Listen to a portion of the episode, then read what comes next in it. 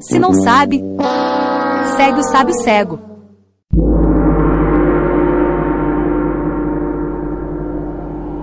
Aí, honorável, é, hoje eu tô aqui pra lhe fazer uma pergunta, porque eu sei que tu é muito inteligente, tu sabe tudo sobre as coisas.